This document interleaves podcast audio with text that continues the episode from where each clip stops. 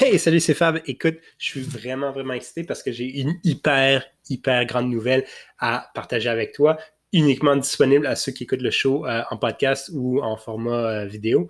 Euh, je lance aujourd'hui une communauté inofficielle secrète de marketeurs qui parlent français. ça va être un groupe basé sur la messagerie texte. Donc, tout ce que tu as besoin de faire pour t'abonner, c'est m'envoyer un message au 438 601 1595, c'est ça? Tu as juste besoin d'envoyer un message à 438-601-1595. Euh, évidemment, tous les frais de messagerie texte qui, s'appliquent normalement. Euh, fait que si tu as un forfait limité, ben, tu ne devrais pas avoir de frais. Évidemment, ça s'applique justement seulement à ceux qui sont ici au Canada euh, ou aux États-Unis. why not? Et puis, euh, écoute, je pense que ça va vraiment être le fun. On va pouvoir faire des QA vraiment personnalisés, vraiment uniques à toi. Fait que c'est des questions marketing euh, que je peux répondre ou que je peux même demander à un de nos experts répondre. Euh, puis aussi, j'y pense là, pendant que j'enregistre ça. Je pense que ce qu'on va faire aussi, c'est que je vais partager du contenu exclusif. Je démarre quelque chose, un autre projet en side, puis je vais partager ce contenu-là exclusivement à ceux qui sont abonnés à ce groupe secret. Fait que texte-moi envoyez-moi un message au 438-601-1595. Ça va être moi qui va toujours texter, etc. C'est juste moi, il n'y a pas de robot, il n'y a personne derrière tout ça, c'est juste moi. Euh, mais j'espère te voir là, ça va être vraiment le fun.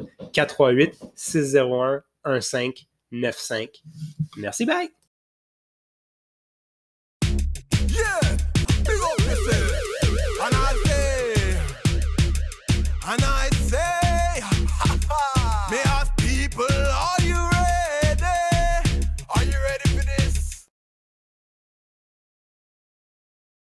Un épisode un peu le fun, un peu plus ludique pour moi. Euh, épisode que j'ai intitulé euh, Marketing Zigzag. Euh, parce qu'en fait ça, fait, ça fait quand même assez longtemps que j'y pense. En fait, le marketing zigzag, il y a, une, citation que je, auquel je pense souvent et régulièrement, euh, qui est euh, quand les autres zig, ça vaut de zaguer. Euh, évidemment, c'est une, citation en anglais qui va when, when others are, when others zig, you zag. Euh, et puis en fait, c'est quelque chose qui me tient. Bon, je me souviens plus qui, euh, qui a fait la citation. Je vais pas trouver évidemment sur les internets.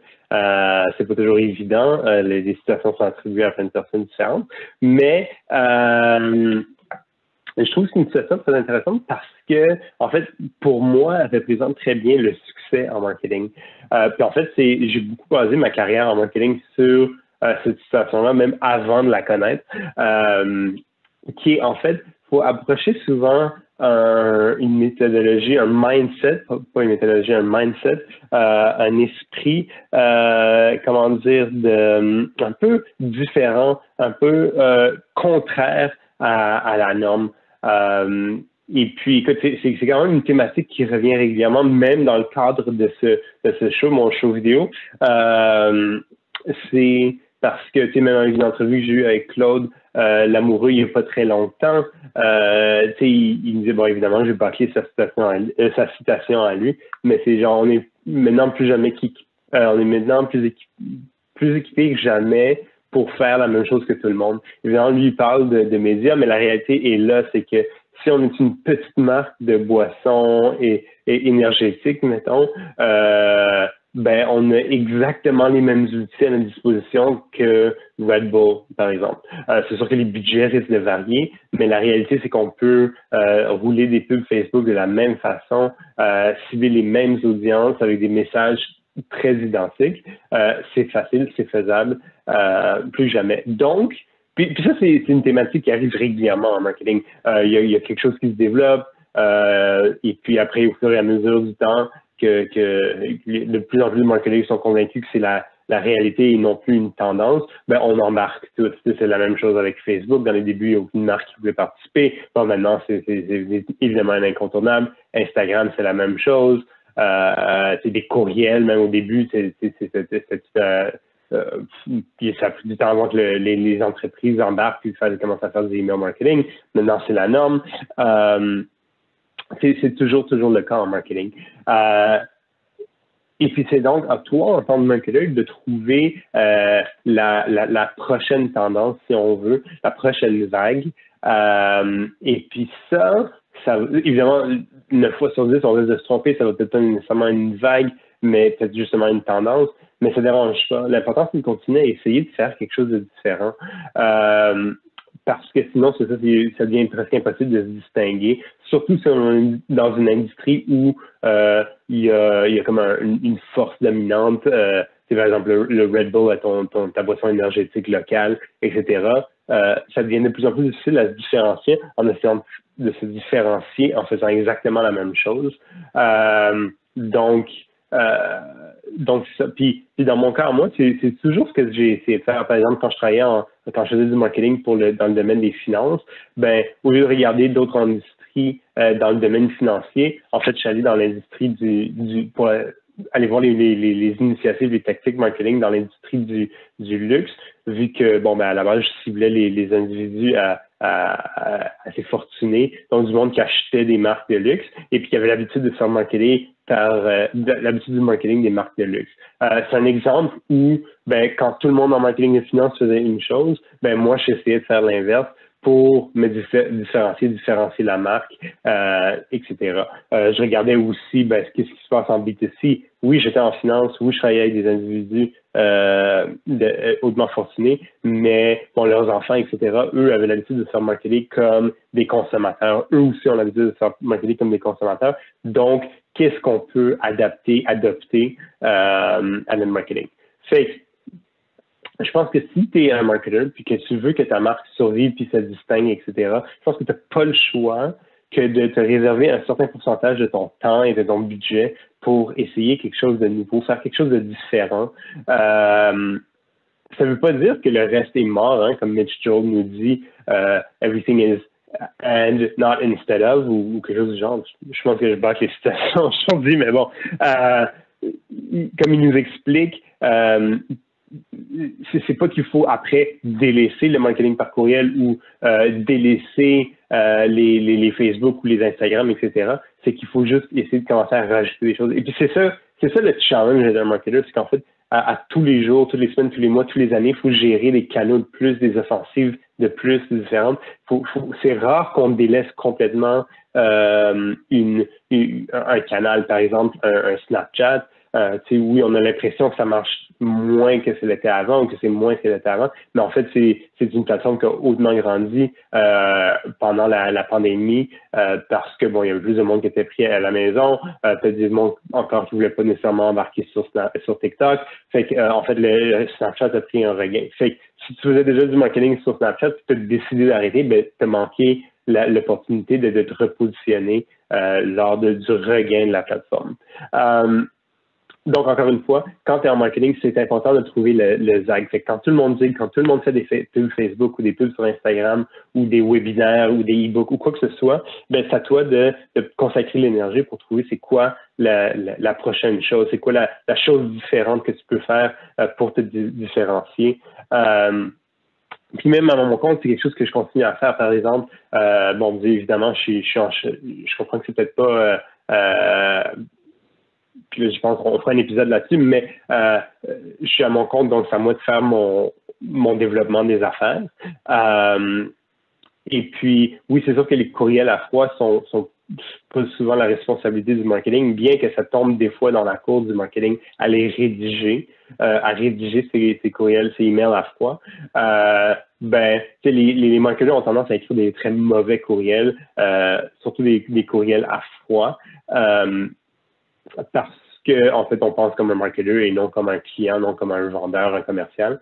Euh, donc, même moi, j'ai complètement changé mon approche de, de, de courriel à froid. En fait, c'était rendu au point où je suis tellement pas convaincu que euh, les courriels valaient la peine parce que, en fait, c'est pas parce qu'ils valaient pas la peine, c'est qu'ils étaient mal écrits, euh, mal rédigés. Fait qu'en fait, j'ai adapté, j'ai j'ai complètement changé mon approche de courriel. Et puis maintenant, ça marche super bien quand même, euh, juste parce que mon approche est complètement différente. Je suis allé voir euh, d'autres exemples, des, des, exemples pas de l'industrie nécessairement. Euh, et puis, euh, j'ai trouvé la, la, la, formule qui marchait super bien euh, pour moi. Comme je dis, on fera un autre épisode. Maintenant que j'en parle, on fera un autre épisode sur les courriels à froid. Euh, surtout si c'est en marketing, puis ça retombe dans ta cour de les rédiger. C'est ta responsabilité de les rédiger. Euh, tu vas avoir un hyper épisode là-dessus dans, dans, quelques jours, quelques semaines. Euh, donc, sur ça, comme il nous reste peut-être 5-7 minutes à l'épisode, je, me suis dit que ce serait intéressant de, donner des, exemples ou des, façons de trouver euh, des façons de trouver euh, un zag finalement. Pendant que tout le monde zig, toi tu vas trouver des zags. Euh, encore, c'est encore drôle la façon de me dire, mais bon. Euh, il, y a, quelques façons de le faire en fait. Puis j'ai euh, j'ai euh, j'ai mentionné un peu dans les exemples que je donnais euh, il n'y a pas très longtemps. En fait, la, la première chose à faire, c'est d'aller voir à l'extérieur de ton industrie. Et la première chose que tout le monde fait euh, quand on est dans une industrie, c'est qu'on regarde ce que les autres font. Euh, si on est en cosmétique, que, que, font les autres en cosmétique? Si on est en SaaS, qu'est-ce que font les autres en SaaS? etc. Puis honnêtement, c'est comme une des pires approches que tu peux prendre euh, parce que tu, en fait, ce que tu fais, c'est que tu répliques ce que les autres font sans nécessairement savoir si ça fonctionne ou pas. Je dis pas que c'est inutile complètement, mais il faut toujours prendre ce que la compétition fait avec un grain de sel parce qu'il y a des bonnes chances qu'elle fait juste copier un autre compétiteur, etc., etc. Euh, si tu pour regarder ce que les autres font dans ton industrie, euh, regarde les, les gagnants de l'industrie. Fait que si tu es en SaaS, mettons, regarde ce que Salesforce fait, regarde ce que Market, euh, Marketo fait, regarde ce que HubSpot fait. Euh, c'est sûr qu'il faut que tu l'adaptes à la réalité d'être une plus petite entreprise ou quoi que ce soit, mais euh, regarde ce qu'ils font. Regarde pas ce que les autres petites startups, les autres petites stations, parce qu'en fait, ils n'ont aucune idée de ce qu'ils font. Euh, et puis, donc c'est ça. Que le premier conseil à dire, c'est arrête de regarder ta compétition, mais regarde ce que les autres, ce qu'on fait dans d'autres industries. Par exemple, si tu es en, en, B2B, regarde ce qu'on fait en B2C en B2C, regarde ce qu'on fait en B2B, par exemple. Euh, oui, les B2B traînent souvent la patte un peu, mais il y a des choses que les B2B font super bien. Par exemple, le account-based marketing. Est-ce qu'il y a une façon d'adapter du account-based marketing en B2C, tu trouver tes clients forts, puis vraiment aller euh, utiliser des sites comme Cameo ou quoi que ce soit pour vraiment euh, bâtir une relation intense avec tes, tes, fans numéro un, tes clients numéro un. Par exemple, c'est une façon dont un B2C peut euh, utiliser le B2B pour euh, se différencier encore de, de se différencier encore. Encore si en B2B, est-ce a quelque chose qu'on fait en B2C qui peut être euh, vraiment intéressant? Par exemple, faire des faire des concours, faire des du user-generated content.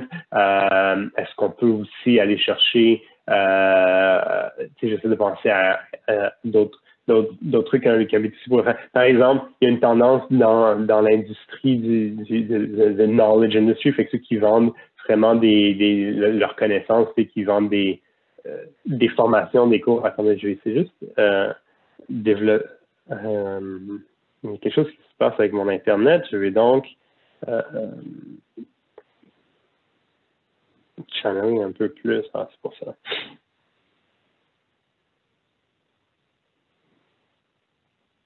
Voilà. Euh, en espérant que là, euh, la connexion Internet soit un peu plus forte.